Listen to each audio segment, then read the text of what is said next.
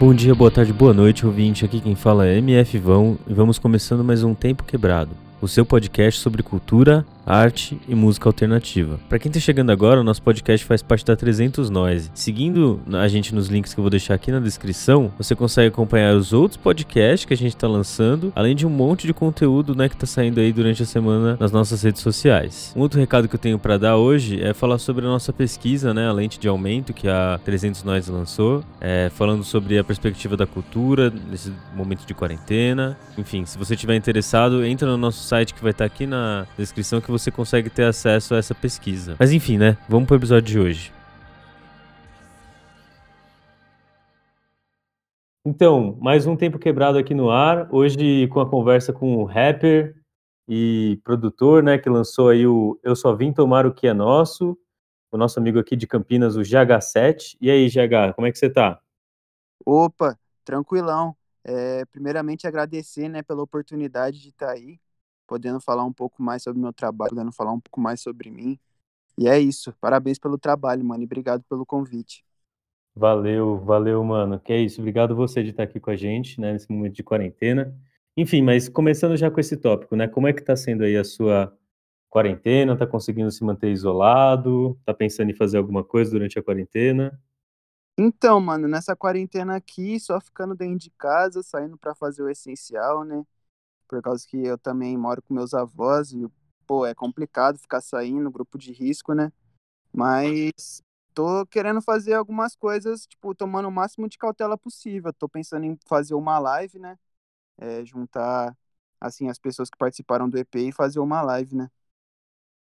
Aí sim. E, e como foi isso, assim, que você lançou, é, é um EP, né? Então, o, eu só vim tomar o que é nosso, que você lançou quinta-feira passada, né? Como é que foi esse processo de produção do EP? É, você tava, já tinha pensado ele antes da quarentena? Foi na quarentena que você gravou? Como é que foi isso? Pô, então, cara, esse EP, tipo, já tava vindo desde final de 2019, sabe? É, foi um ano que eu tava, tava no quartel, tava servindo um ano obrigatório, né? Não teve como escapar. Nossa, Aí... mano, que fita. Aí, pô, começou lá, comecei a gostar muito da estética do grime, conheci o grime ali final de 2018, mas aí em 2019 comecei a gostar mesmo e comecei a, a experimentar, né? Comecei a colocar uns beats e tal, comecei a rimar, fazer umas rimas. Aí chegou 2019, é, pô, falei, vou tentar escrever. Aí foi quando veio a Chora Agora Ri Depois, final de 2019 ali. E aí... É aquela que tem o sample da conversa no, no Zap? Não, essa aí é a Sei Bem. Essa aí eu gravei. Cara, foi a última faixa que eu gravei. Foi um pouquinho antes de, de terminar, de começar a quarentena, né? Aí eu gravei ela. Porque nela você faz referência, inclusive, a esse negócio do, do quartel, né? Pô, eu faço então, tipo, eu falo várias coisas. Eu falo que. É, na, é nessa conversa, inclusive, é, fazia. Ele tinha. Ele faleceu num dia, três dias antes, a gente teve essa conversa, cara.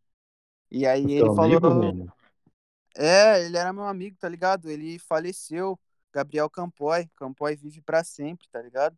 Nossa, mano, meus pêsames. Não, que isso, mano. É, tão, tão trabalhando para seguir o sonho dele, tá ligado? É, é isso, mano. É exatamente isso. É, a ideia da Sei Bem veio isso, por causa que ele diz no áudio, né? Foi uma coisa que me ajudou a fazer o EP para falar real, foi essa vontade. Porque ele diz: esse ano é nosso que a gente ia fazer muita coisa e ia desenvolver bastante coisa ainda. Aí foi onde eu tomei e falei, cara, eu vou seguir o sonho dos meus. Tem muita gente que deposita fé no meu corre, tá ligado? E o bagulho não é de hoje. Eu faço rap desde os meus 14 anos de idade, então agora que eu tomei mesmo a, a proporção e falei, cara, eu acho que eu tenho algo para dizer pro mundo e eu vou vou tentar fazer virar. Caramba, mano, que história maluca isso. De novo, né, meus sentimentos aí pelo seu amigo, mas é isso, né, mano, tocar o que o cara deixou, com certeza. Eu eu ia eu ia começar a conversa sobre o seu álbum, na real, perguntando sobre, eh, a música acho que eu tô talvez esteja pronunciando errado, né, a Jagunã. Qual que é a ideia? O que que significa a Jagunã, assim, para o nosso ouvinte que não não tá familiarizado? Então, cara, eu esse ano eu também raspei no candomblé, agora eu sou do candomblé filho de Ogum, raspado, catulado e confirmado. Aí e, sim. E a Jagunã é uma qualidade de Oxoguian. E aí quer dizer também Yorubá guerreiro forte, a Jagunã é guerreiro forte. Então, tipo, quando eu tava lá dentro do barracão, dentro do Ilê, tipo, escutei vários várias rezas de de Oxoguian e falava Jagunã. E essa palavra assim ficou forte na minha cabeça. Jagunã, Jagunã, guerreiro forte, guerreiro forte. Aí eu falei, pô, acho que eu vou fazer algo. Aí foi quando eu escrevi, a Jagunã. E aí ficou. Pô, muito louco. Inclusive, você lançou como, como single, né? Que tem aquela foto sua, se eu não me engano, né? Que é você. Isso, sou eu. É, aquilo lá tinha acabado de sair do. É, lá do barracão, né? Tava cumprindo o preceito em casa. E aí tinha que ficar andando com, com aqueles negócios no braço, que é o Contregum, e eu sempre tava com meu fio de conta, né? Aí eu falei, pô, acho que eu vou tirar uma foto disso aqui que eu acho que vai dar um boom legal, pelo menos pro, pro que eu quero passar, pelo que eu tô falando. E aí foi isso. Surgiu como single, é, mas eu já tava na bala já de colocar lá no EP. Tanto é que na descrição eu coloco embaixo, eu coloco que faz parte do, do EP, mas não tinha, ainda não tinha nome, Ainda não tinha nada, mas eu tinha certeza que eu ia usar aquela faixa dentro do EP. Pô, aí sim, entendi. E assim, no seu álbum como um todo, eu vi algumas questões tanto relacionadas a, a essa questão né, identitária um pouco do candomblé, mas como um todo, né, que aparece recorrentemente no rap, né, fazendo menções a, a religiões de matriz africana, enfim. Mas ao mesmo tempo que eu vi algumas referências a isso, eu também vi uma, um, uma questão assim envolvendo a própria, a própria questão da ostentação e de como é, essa questão do consumo, apesar de, né, para a maioria das pessoas que às vezes ouvem música, acha um pouco contraditório isso, eu não acho tão contraditório, mas assim, é esse ponto de que a ostentação e essa, essa realização do consumo é uma coisa importante para a autoestima, né? Aí eu fiquei com uma pergunta na cabeça, mano, que é Tipo, como é que você vê essa questão da ostentação e como é que isso dialoga, assim, com a realidade do, do material que você faz, da arte que você faz, das coisas que você ouve? Como é que fica essa questão da ostentação nisso tudo? Pô, então, esse negócio aí da ostentação, é tipo, eu falo isso na, nasci bem, eu falo, me jogam só os restos e mesmo assim eu tô na moda. Tipo, eu criei uma, um negócio bem forte em mim, que, tipo assim, pô, eu gosto muito de moda.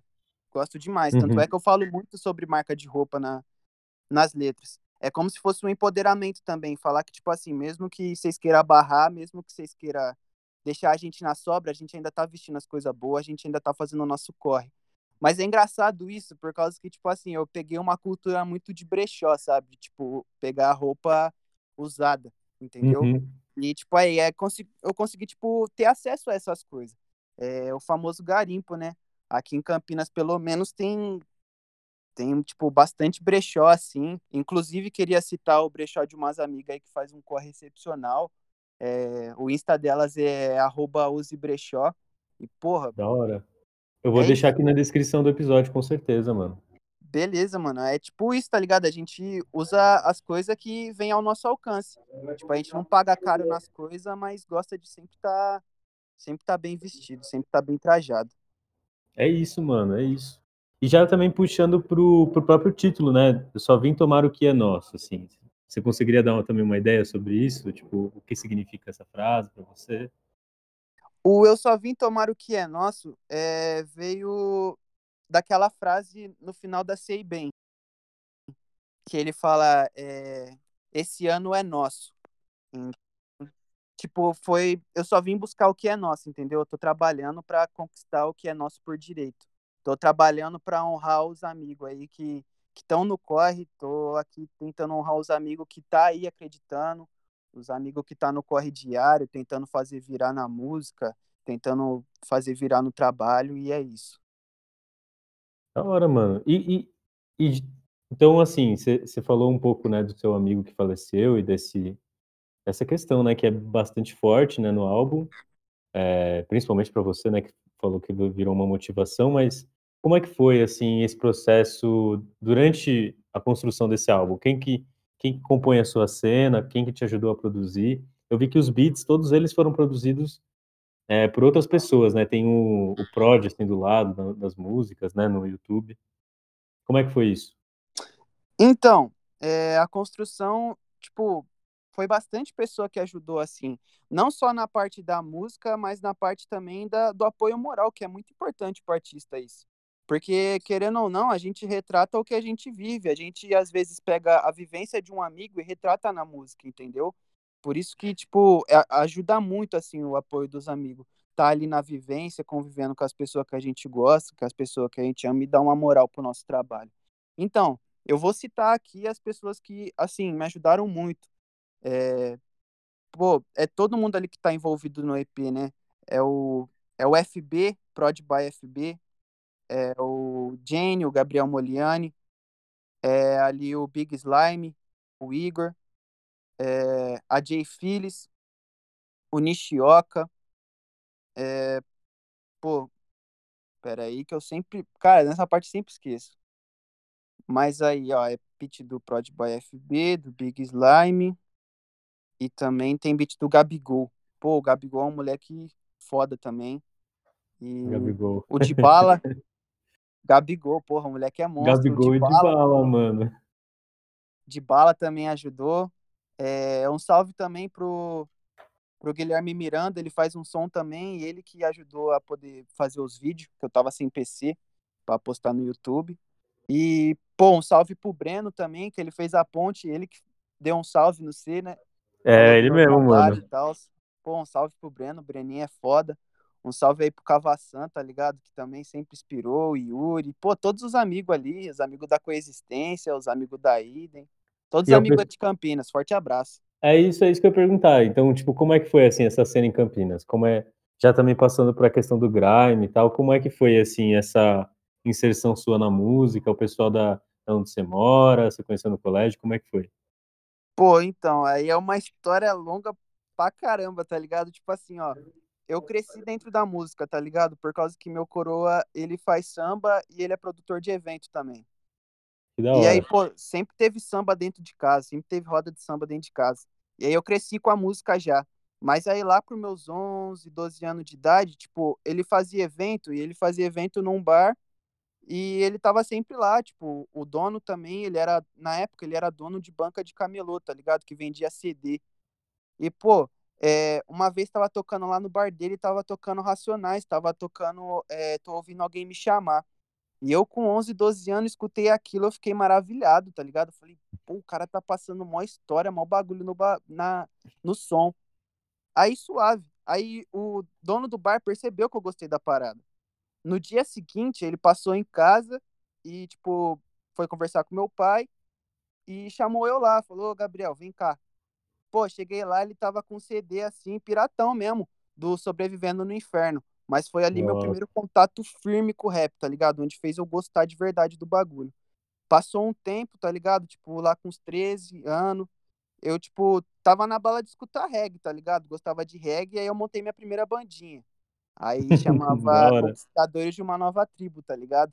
Aí nós uhum. ficava tocando num sarauzinho, tocava na escola, tá ligado? E aí já foi o primeiro contato com a música.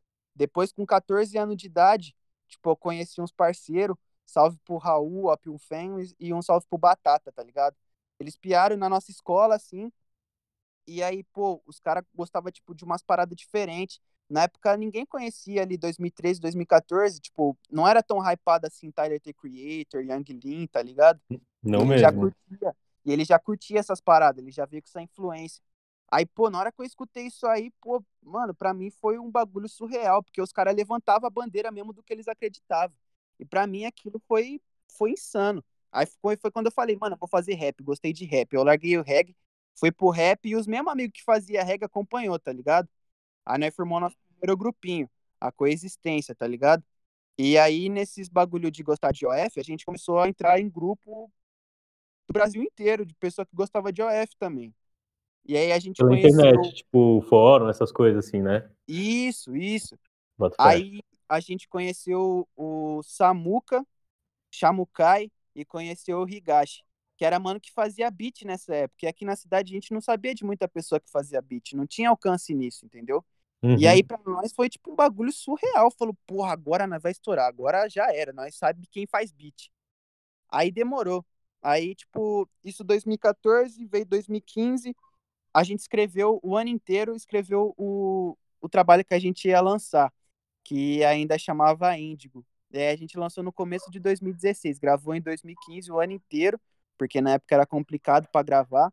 Um Uhum. salve pro Felipe Caruso também, que abraçou a gente, era nosso amigo e montou um estúdio. A gente ajudou ele a montar o bagulho, porque a gente acreditava já. Aí suave. Aí a gente lançou o bagulho, teve uma repercussãozinha até, mas não era aquilo, tipo, mesmo que a nossa essência, sabe? Era mais um grito, era só uma forma de querer, tipo, falar, pô, a gente gosta disso e a gente vai fazer isso.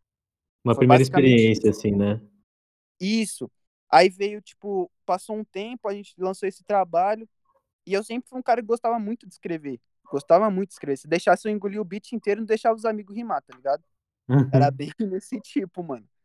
Aí, pô, passou um tempo, eu saí do grupo, da coexistência, e aí eu fui, eu conheci o Bona. Bona que também ajudou na masterização do, do EP. Aí, suave, eu conheci ele e a gente montou o Clube da Esquina. Aí a gente lançou, uns, lançou um trabalho pelo Clube da Esquina, mas no fim não, não casou muito, não deu muito certo o grupo.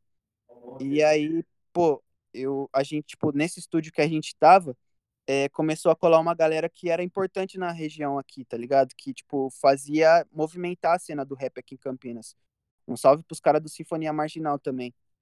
Pô, aí os caras começou a colar lá e nesse bagulho de vivência nós montou nosso coletivo, que era a Idem. Aí montou, a Idem tá aí até hoje. Aí dentro da Idem eu conheci vários amigos que faz rap. Comecei a cantar em alguns lugares e, e aí depois passou e hoje em dia eu tô aqui. Conheci muito É graças aos moleques. Pô, mano, é, eu acho que é uma história assim que, lógico, né? O seu material ficou muito, muito bom mesmo. Mas é uma história que agrega aí várias, várias pessoas diferentes de Campinas, né? Uma cena inteira aí de, de um rap renovado, né? Que tá surgindo. Você falou bastante do Odd Future, né? Legal, cara. E, e eu ia perguntar com relação ao Grime, porque você acabou nem citando o Grime nisso tudo, né? Pô, então, o Grime foi uma parada que, tipo assim, é, eu conheci pelo, pelo Brasil Grime Show, assim, pra falar, tipo, o real interesse veio do Brasil Grime Show. Eu já gostava de umas paradas do Skepta, tá ligado? Uns bagulho assim, mas foi mais o Brasil Grime Show que chamou a atenção. E aqui em Campinas a gente tem uma loja que chama HSS. E lá de vez em quando rola uns eventos, tá ligado? E nesses eventos, uma vez colou o, o Antônio, o Antico, da, do Brasil Grime Show, colou o Flesos. E aí, pô, quando tocou, os caras tocou lá dentro, que eu vi a vibe do, do Grime, eu falei, porra, é isso que eu quero, tá ligado? É exatamente isso. Aí foi onde surgiu a vontade. Aí tava no quartel, tá ligado? Mano, no quartel, tipo, tem um bagulho que a gente passa 36 horas dentro do quartel. E é quando a gente tira serviço, fica lá vigiando. Aí a gente tem que ficar, tipo, duas horas direto ali, é, intercalando, é, ficando em pé, vigiando o quartel e não pode fazer nada, pode falar com ninguém, pode mexer no celular. O que, que eu fazia para matar o tempo? Porra, ficava rimando. Ficava lá horas e horas rimando. Ficava com aquele bagulho com as batidas do grime na cabeça e ficava lá, mandando, mandando, mandando. Aí na hora que nós podia dormir, eu pegava para escrever. E, tipo, ia, entendeu? Fazia isso aí. O grime meio que, tipo, não foi alguém, tipo, inserido na minha cena que veio com o grime, tá ligado? Foi, tipo, mais pegar de fora e tentar trazer pra cá. Então, só assim, vai, para um, um ouvinte nosso que não sabe do que você está falando, de grime, não tem a menor ideia do que seja. É, o que, que você considera ser o grime? E aí tem uma pergunta já minha também nisso, que é, é mais parecido com o rap mesmo, ou é também um pouco parecido com o funk? Porque em alguns momentos eu achei que a, a sua música, acho que inclusive no momento tem um beatzinho meio funk, né, no álbum, mas é, como é que fica essa relação? Assim, o que, que você pensa disso? E dá uma explicada no que, que é o grime. Pô, então, o grime, na verdade, é um gênero, não é nenhum subgênero do rap, tá ligado? Uhum. O grime, ele é um gênero mesmo, derivado do UK Garage, que era tipo um house, tá ligado? Um Uhum. house bem típico do, da, da Inglaterra. E nessa aí veio o grime, que tipo aí os caras pegou muito isso, percebeu que dava pra rimar em cima e começou, insano, tá ligado? Que eu posso citar pra alguém que quer saber mais sobre grime, tá ligado? Cara, estuda tipo Boy Better Know, tá ligado? Que foi onde começou o bagulho mesmo, assim, que eu vi que o bagulho deu uma hypada. Boy Better Know, é, tem Pati, tá ligado? Tipo, uns bagulho assim. É, e era, tipo, Se você quiser saber mais sobre grime, escuta esses caras, vê mais ou menos como é que era a vivência deles, tá ligado? E é muito da hora isso. Sobre o funk, eu acho que, tipo, tem uma forte é, semelhança dos dois, porque o grime, tipo, o pessoal lá da, da Europa não é igual o pessoal dos Estados Unidos na parte de fazer hip hop, tá ligado? Tipo assim, os caras da, cara da, da Europa é muito mais um lance esporte, um lance mais discreto, tá ligado? Um lance mais tranquilo. Já o pessoal lá da, de, tipo, lá dos Estados Unidos é um bagulho bem mais, como eu posso dizer, exacerbado, né? Tipo, pô, é aquelas correntonas, é, tipo, mano, cravejada de, de diamante, de ice, é, aquelas roupas apertadas, calça, mano, lá no joelho. E, tipo, o funk, se você pegar a estética do funk, você vai ver muito parecido com o pessoal lá da gringa, tá ligado? Tipo, é aquele bagulho, é a tracksuit, tá ligado? É um Armex ali, é um cabelo bem cortado, fininho de ouro, tá ligado? Uhum. É tipo um bagulho bem mais parecido, assim, a estética.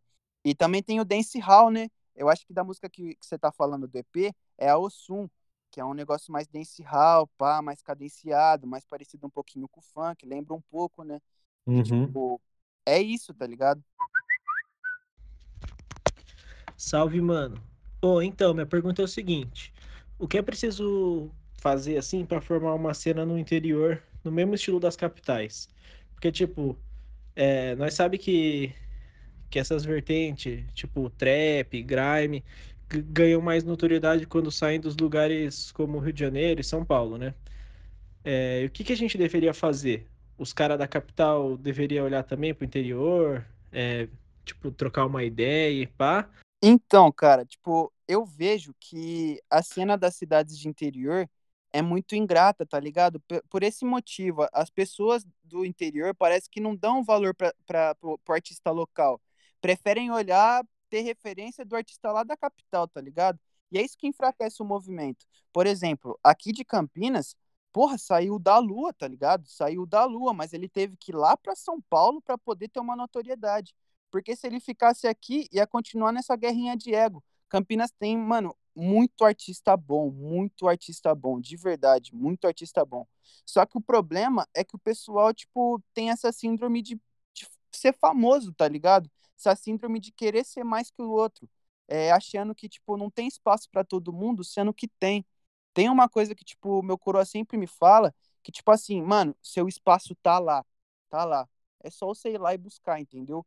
Tipo, não adianta você ficar daquele jeito falando, ah, se eu dar um compartilha, se eu compartilhar a música do parceiro, se eu pegar e curtir os bagulho do parceiro, é, pode ser que eu me ofusque. Pô, claro que não, se o seu amigo tiver lá em cima, se o cara que você gosta tiver lá em cima, pô, pode ter certeza que a visibilidade vai vir para você também, porque ele não vai esquecer disso. Ele não vai esquecer. A gente que é do interior tem muito essa parada assim de tipo lembrar das pessoas que tava do, do lado quando não tinha ninguém, tá ligado? Eu vou levar meus amigos comigo para sempre, tipo, tá ligado? Eu vou levar essa entrevista para mim para sempre, tá ligado? Porque, tipo, mano, você deu uma notoriedade quando ninguém deu, mano. É isso, tá ligado? Falando uhum. em entrevista, um salve pra Locals Nine, tinha aqui de Campinas, tá ligado? Os uhum. caras também, eu fiz uma live com os caras esses tempos aí. E, pô, é, é sobre isso, mano. É sobre isso. A gente tem que dar valor a quem tá começando, a quem tem, tipo, vontade de fazer e tem algo para falar, mano. É isso, tem espaço para todo mundo. É isso que eu acredito. Boto fé. É, eu. Assim, não se faz um movimento sozinho, né, mano? E, tipo, tem o suficiente para dividir. Eu acho que é exatamente isso que você falou, tá ligado? Na música, isso vem, vem piorando um pouco. Eu vejo, né? Não sei. Mas, enfim. É... Deixa eu ver o que mais dá pra gente conversar aqui, que eu tinha pensado em mais alguns temas. Mas essa questão do, do da cena de São Paulo e a cena do, de Campinas. É, é foda isso, né, mano? Porque acaba que, que São Paulo polariza essas, essas outras cidades, né? É nem só com, com, tipo, a cena cultural, mas é com tudo, né? As pessoas acabam morando numa cidade e trabalhar em outra, né? Isso é foda, né? Pô, é complicado de verdade isso aí, por causa que, tipo, é como se só São Paulo tivesse algo para mostrar e o resto não tem, tá ligado? Isso que é complicado. A cena só vai andar quando o povo olhar pro próprio umbigo e não ficar olhando para pros outros lugares, tá ligado? E isso é para tudo, não é só na música, não, é igual você falou. A gente tem que dar valor. E isso também se aplica não só falando, tipo assim, o povo olhando para o povo de Campinas só olhando para o pessoal de São Paulo. Isso se aplica também ao povo do Brasil só olhando, tipo, para outros lugares, tá ligado? E não dando valor é porque a gente tem aqui dentro, não dando valor por, pela cultura que a gente tem, tá ligado? Isso que é complicado, mano. Isso, tipo, acaba com o movimento inteiro, mano. Qualquer movimento, né? É foda. E, e, por exemplo, na época que a gente teve, vai, um maior crescimento do rap nacional, que foi quando o Racionais estava tipo, mais nativa, estava lançando álbum e tal no começo, né? Eles dependeram dessa ligação, tá ligado? Os caras do, do Racionais, os caras do Sabotagem, mas qual que é o nome daquele outro maluco lá, daquela outra cena? esqueci agora. O RZO, tá ligado? Pô, ele é monstro. Então, os caras dependeu de uma, de uma comunicação boa entre eles, né? O Mano Brown gravou produziu o álbum do, do, do Sabotagem, tá ligado? Enfim, acho que é isso, mano. Essa, esse papo é importante, assim. É, mas, enfim, falando desses negócios de política e politicagens no geral, é, e fazer uma, um papo rápido também com você sobre a situação da quarentena, mano. O que, que você tá achando? É, governo Bolsonaro, se tiver um recado aí para ele também pode deixar. Enfim. Nossa. Nossa. Ó, que eu posso falar sobre a quarentena? Pô, nosso governo foi muito atrasado nessa parte aí. Mano, tinha que ter feito um lockdown no, quando apareceu já essa parada aí, mano. Agora fica nessa aí de abre, não abre, abre, não abre. Quanto mais tempo passa e o povo fica parado, mais pai de família fica sem ter dinheiro para trazer comida para dentro de casa pros filhos, tá ligado? Tipo, mano, eu sou da eu, eu cresci e nasci no Parque Industrial, que é uma, é uma região aqui de Campinas que é até que tranquila, tá ligado? Mas uhum. agora eu tô morando no Ouro Verde, mano, que é quebrada, tá ligado? O bagulho é quebrado. Tipo, eu já tô vendo isso acontecer. Eu tô vendo, tipo, é, muito comércio é, tendo que desrespeitar esse bagulho de quarentena, porque senão vai ficar sem ter o que comer, tá ligado? Tipo, vários mano recebendo esse auxílio aí que nem precisa e pai de família em avaliação até agora, tá ligado? Por isso que não vai para frente a parada. Mano, sobre o Bolsonaro, porra, mano, não tenho que falar desse maluco aí não. Esse maluco aí é. Acho que é só no soco mesmo para resolver as coisas com ele. É isso. Porra, não tem jeito. Bem, é, já chegando aí com uma meia hora de, de áudio, né? Eu acho que vamos tentar encaminhar para o final também. É, sei lá, você tem uma indicação, alguma coisa que você está ouvindo, alguma coisa que você está lendo, que você está, enfim, fazendo aí que você quer recomendar para os nossos ouvintes? Pô, cara, é... eu, eu no momento, eu, tipo, o que eu menos faço é escutar rap, tá ligado? Da grime, o que eu menos faço é isso, tipo, o que eu mais escuto para falar a verdade é, pô, tô escutando um samba, tá ligado? Tô escutando uma MPB ali, tô escutando até indie, mano. É, pô, se eu puder falar pro pessoal escutar aí que eu tô consumindo muito nessa quarentena, pô, pega pra escutar a discografia ali do pessoal que era do Cacique de Ramos, tá ligado? Pega pra escutar a discografia ali de um fundo de quintal, é, Almir Neto, tá ligado? Paulinho da Viola. É, porra, esses caras é monstro, esses caras é monstro. O arranjo de Acontece do Cartola é do Paulinho da Viola, pra você ter ideia de como esse cara é, mano, animal, tá ligado? Outro artista que eu vou indicar também, pessoal, escutar aí, é o Gus Dapperton. É, porra, esse cara é, é, mano, muito bom também. Muito bom. Ele tá vindo nessa cena do indie aí. E nessa cena do indie também, recomendar um pessoal lá da Inglaterra, que é o Cosmo Pike, tá ligado? O Cosmo Pike é muito monstro. Faço até referência pros caras na, na Ossum, tá ligado? E, mano, também falar pro pessoal, dá uma atenção no, na artista que fez o trabalho do EP, tá ligado? No trabalho da capa é a Luma, tá ligado? Luma Boschini. Porra, mano, os trampos dela é animal. Cena de Campinas tem muito pra oferecer, mano. É isso. Tem, tem Instagram dela pra gente colocar aqui na, na descrição? Cara, tem. Eu acho que é. Não, eu, eu qualquer coisa depois eu dou uma procurada também e deixo aqui. Beleza. E pensar uma última pergunta aqui. É, sobre material novo, sei lá, você acabou de lançar esse, mas o que, que você está pensando agora, tipo, para esse futuro próximo aí de quarentena? Tem alguma coisa já pensada para soltar ou para fazer, enfim? Pô, então, falar para você, é, vai sair agora, é, segunda que vem, sai o clipe de Chuteira de Asfalto. é a segunda faixa do EP, e tem bastante feat vindo por aí. É, pô, graças a Deus esse trampo aí, esse EP deu uma, uma ajudada assim na, na visualização, né? Porque, pô, tá piando vários convites da hora, mano. Só tenho a agradecer, de verdade. De verdade mesmo. É isso então, mano. É, o pessoal te segue. Qual que é o seu arroba lá no Instagram mesmo? É underline Gabriel Igor, com H. É isso. Underline Gabriel Igor. Vou deixar aqui também na descrição para você, ouvinte que tá ouvindo aí a gente. É isso, mano. Se quiser deixar um último, último recado, e aí a gente finaliza. Mano, o último recado é o que? É agradecer, primeiramente de tudo, agradecer aí pela oportunidade, agradecer de novo, né? Gratidão aí. É, mano, o trabalho de vocês é, é maravilhoso. Isso de, tipo, é, dar um palco, dar a voz para um artista que tá começando, mano, que tá assim no underground, lutando pelo sonho dele, é um bagulho que, mano, é admirável, tá ligado? Só agradece. E rapaziadinha, mano, tá ligado? faz o corre que vocês tiver que fazer, porque, mano, nada é impossível nessa vida, tá ligado? Nada é impossível, mano. O mundo é nosso, tá ligado? E que meu pai algum abençoe todo mundo aí, mano. Forte abraço. Obrigado mesmo. É isso, GH. Valeu, mano. Se fala. Obrigado, mano.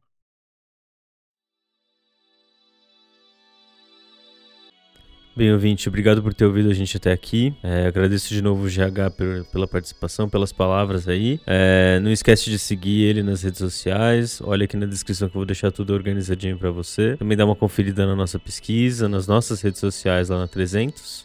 E é isso. Até semana que vem. Falou.